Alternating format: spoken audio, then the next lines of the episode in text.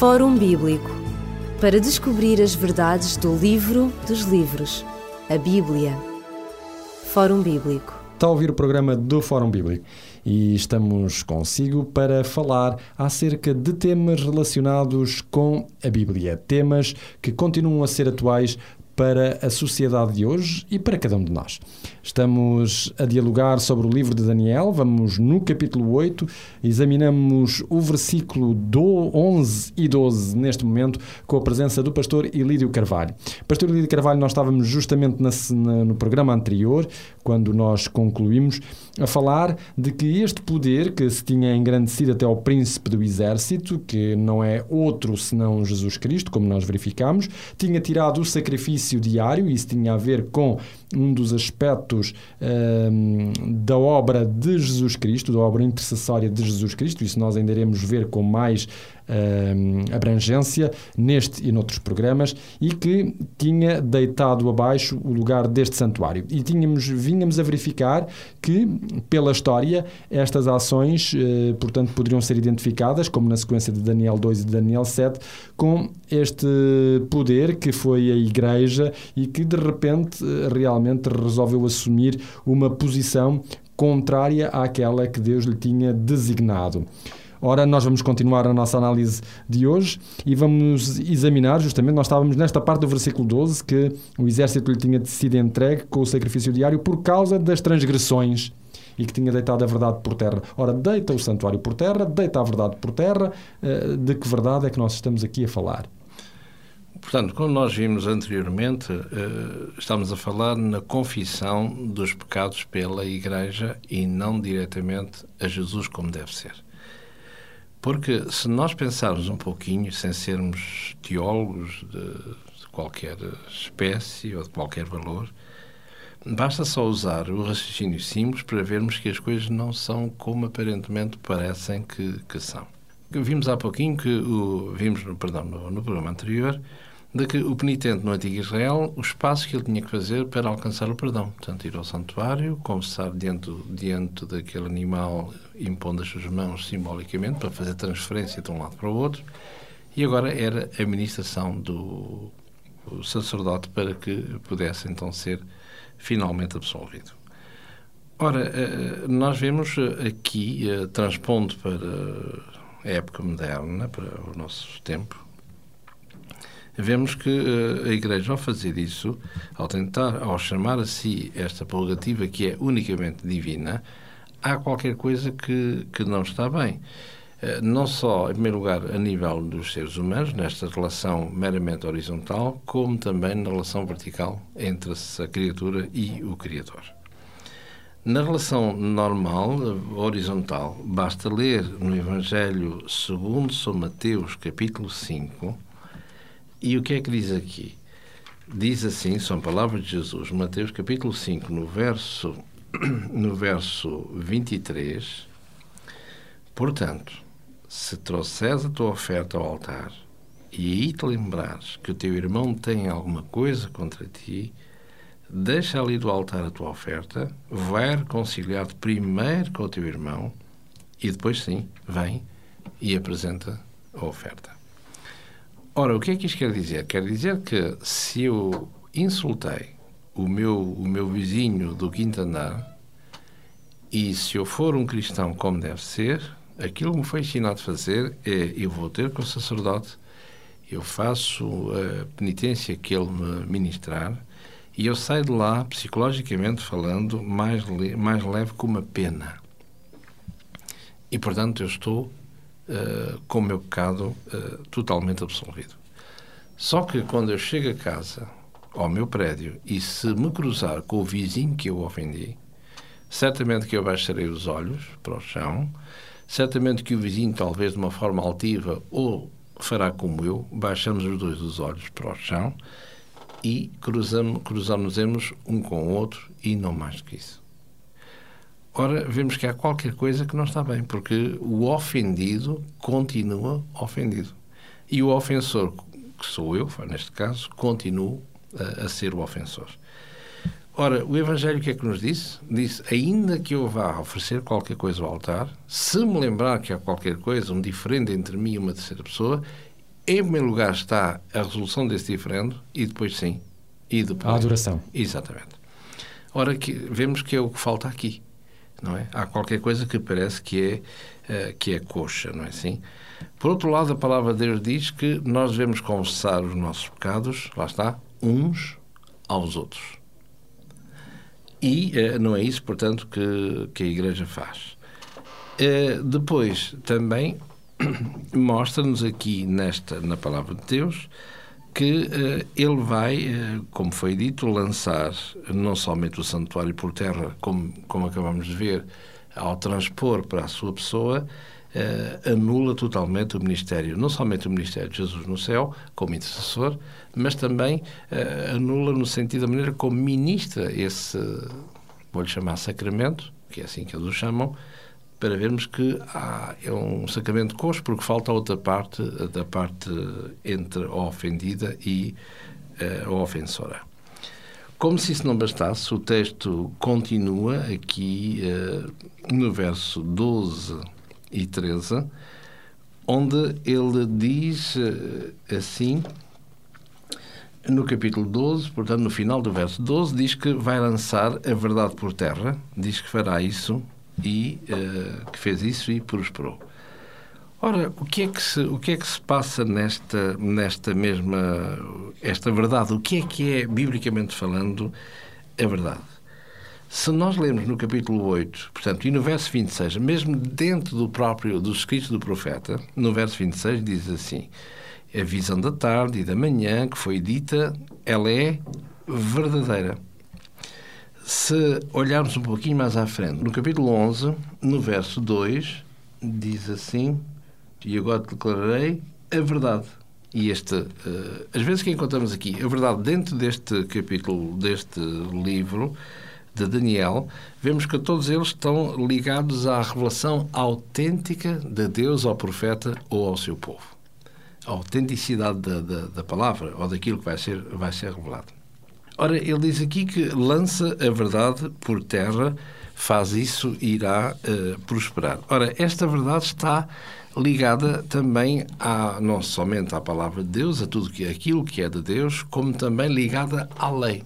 E a lei uh, está uh, ligada, portanto, está associada a essa mesma verdade, como podíamos ver no Salmo 43, no verso 3, no Salmo 119, no verso 7, no verso 43, no verso 142 e no verso 151, onde diz que a tua lei é a verdade. Ora, quando nós falamos a verdade, uh, objetivamente, em termos bíblicos, quando falamos, vou falar-vos acerca da verdade, quando, por exemplo, eh, mais à frente encontramos naquele diálogo de Jesus com, com, com Pilatos, Pilatos que manifestou o desejo de conhecer a verdade. Assim, quando se fala em verdade, em termos no contexto bíblico, o que é que, do que é que estamos a falar?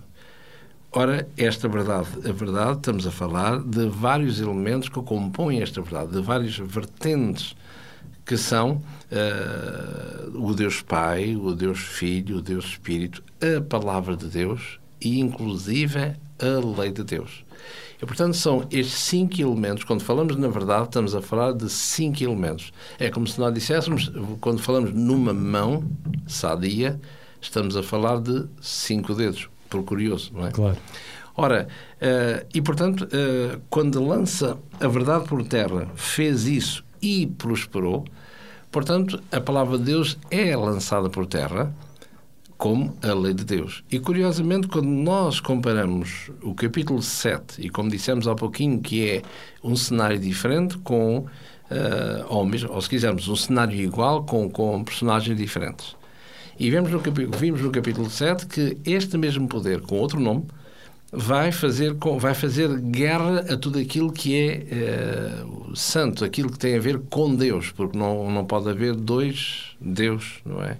ou Deus que está lá em cima, ou um Deus nesta terra, não é assim? Mas eu quero ser nesta terra um Deus com Deus, e isso, biblicamente falando, não pode ser.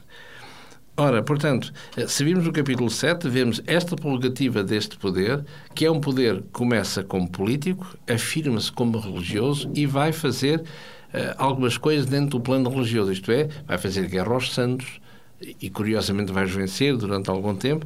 E aqui, neste capítulo 8, iremos encontrar exatamente a mesma, a mesma agressividade. Não só deste verso 10 e verso 11, que é este engrandecimento contra o céu. Depois diz aqui eh, no verso 24: fortalecer-se-á a sua, a sua força, mas não pelo seu próprio poder, portanto, na junção política.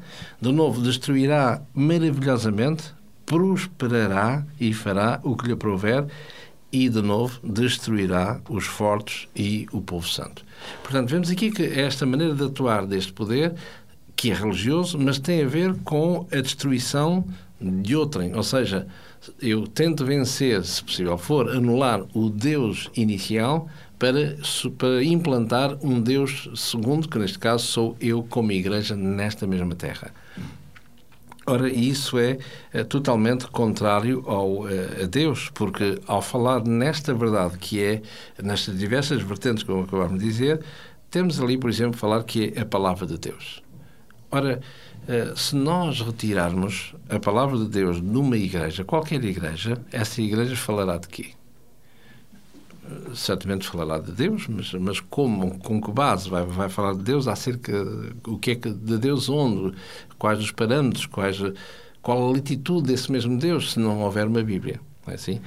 E quando nós olhamos esta igreja, nós vemos, infelizmente, e repito, infelizmente, eh, é uma igreja que não conhece a palavra de Deus, infelizmente, é uma igreja que não lê a palavra de Deus e quando nós não lemos, não nos questionamos, não nos perguntamos porque é que. E, e vemos aí uh, que há várias coisas, e de uma forma ainda num passado recente, em Portugal, onde podemos apreciar a presença de, do mais alto dignitário dessa mesma igreja, na pessoa uh, do Papa. Não, não, não é o caso do nome da pessoa que exerce essa função, mas falando unicamente nessa, nessa função. Porque no exercício dessa função eh, encontramos várias, vários atentados à, à palavra de Deus, nomeadamente em relação ao próprio Deus, como também em relação ao próprio Jesus e também ao Espírito Santo. Ao próprio Jesus, quando este poder eh, eh vai chamar a si o título de Sumo Pontífice. E, e quando este poder sabe, e qualquer historiador sabe, que este título era um título pagão. Um título que simplesmente o imperador romano tinha e porque era adorado não é? e exercia o seu poder na qualidade de filho dos deuses. Tanto o Pontifex Maximus. Portanto, é qualquer coisa que é pagão, não é, não é cristão. Ele sabe perfeitamente isso. E ele, ao ser o sumo pontífice, ele está a chamar a si a única a prerrogativa que é uh, do, próprio, do próprio Jesus. Porque se eu ler na carta aos Hebreus, no capítulo 4, na carta aos Hebreus, no capítulo 4, e em particular no verso 14, é dito assim: visto que temos um grande sumo sacerdote. Quem é que ele é? Jesus, o Filho de Deus. Se eu ler no capítulo 8 desta mesma carta, no verso 1 e 2, o que é que, eu, o que, é que eu vejo lá? Irei encontrar a mesma coisa, esse sumo sacerdote que é o próprio Jesus, esse, pontífice, esse, esse pontifex maximus, esse sumo pontífice. Ora, quando isso é deslocado para um homem, tenha ele o nome que tiver, portanto Deus passou do primeiro para um segundo lugar. E isto é, simplesmente, biblicamente falando, blasfémia contra, contra a divindade. Ora, temos aqui não só o perdoar pecados que ele não tem o direito de fazer, nenhuma igreja tem, não só o alegar, chamar a si uma, um nome que é unicamente, biblicamente falando, só pode ser atribuível a Deus, como também, em terceiro lugar, uh, outro nome que é, que é dado a esta entidade, ou esta, esta, esta como vou dizer, esta esta função, não é assim, de Papa, e Papa quer dizer exatamente isso, Papá, uh, e também sumo o Santo Padre. Ora, um Santo Padre, ora, temos que ver o quê? Uh, temos que dissociar, uh, dissecar este nome para vermos que há qualquer coisa que não está bem. Portanto, se é Santo Padre ou Papa, o Pai, Ora, na, na Mateus, no capítulo 23, no verso 9, e Jesus refere tudo isto não em relação ao nosso Pai terrestre, porque não fazia sentido nenhum dizer nesta direção, é porque ele se dirige a qualquer coisa ligada ao aspecto religioso. E se, ler, se eu ler no Evangelho segundo São Mateus, no capítulo 23 e no verso 9, Jesus vai dizer àqueles que o ouviam a ninguém na terra chameis vosso Pai, porque um só é o vosso Pai, o qual está nos céus. Se eu chamar de Santo Padre ou Santo Pai, ora, estamos a atentar contra o próprio Deus, porque se eu ler, por exemplo, no, no livro do profeta Isaías, nós vemos aqui que Isaías dá-nos a conhecer no capítulo 6 uh, em relação ao próprio, ao próprio Deus. Isaías, no capítulo 6, diz assim no verso 1: No ano em que morreu o rei Uzias, eu vi o Senhor sentado sobre um alto e sublime trono, e o seu séquito enchia o templo. Verso 2: E os serafins estavam acima dele, cada um tinha seis asas, com duas asas cobriam os seus rostos, com duas cobriam os seus pés e com duas voavam. Verso 3: e clamavam uns para os outros, dizendo: Santo, Santo, Santo é o Senhor dos exércitos. Se eu ler no último livro, que é o livro do Apocalipse, no capítulo 4 e no verso 8, iremos encontrar a repetição, obviamente, deste título que pertence unicamente a Deus. Diz aqui, Apocalipse, no capítulo 4 e no verso 8, e os quatro seres vivos tinham cada um de per si seis asas, e ao redor e por dentro estavam cheios de olhos, e não descansam nem de dia nem de noite, dizendo: Santo, Santo, Santo é o Senhor Deus, o Todo-Poderoso, que era, que é e que há de vir. Portanto, vemos aqui que eh, todos estes títulos desta entidade que merecem, obviamente, e devem merecer o nosso respeito, estamos a analisá-los só eh, este título se tem a ver, se tem algum, algum fundamento bíblico, bíblico, ou não. Exatamente. E vemos que são, uh, são uh, portanto, profanação uh, daquilo que a palavra de Deus nos diz, que é não mais nem menos do que a confirmação do que vemos aqui, voltando a Daniel 8, não é assim? No verso 12, diz que vai lançar a verdade por terra, faz isso e prosperar. E prosperar. Portanto, essa verdade que é o nome de Deus, o nome de Jesus e o nome do Espírito. Temos ainda um aspecto a verificar, será para o próximo programa, é o tempo. Até quando é que isto vai durar? E esse será o, o tema do nosso próximo programa, que será Daniel, capítulos 8, versículos 13 e 14. Nós despedimos-nos com muita amizade, desejando a cada pessoa que nos ouve as maiores bênçãos de Deus na sua vida. Até ao próximo programa, se Deus quiser. Fórum Bíblico para descobrir as verdades do livro dos livros, a Bíblia. Fórum Bíblico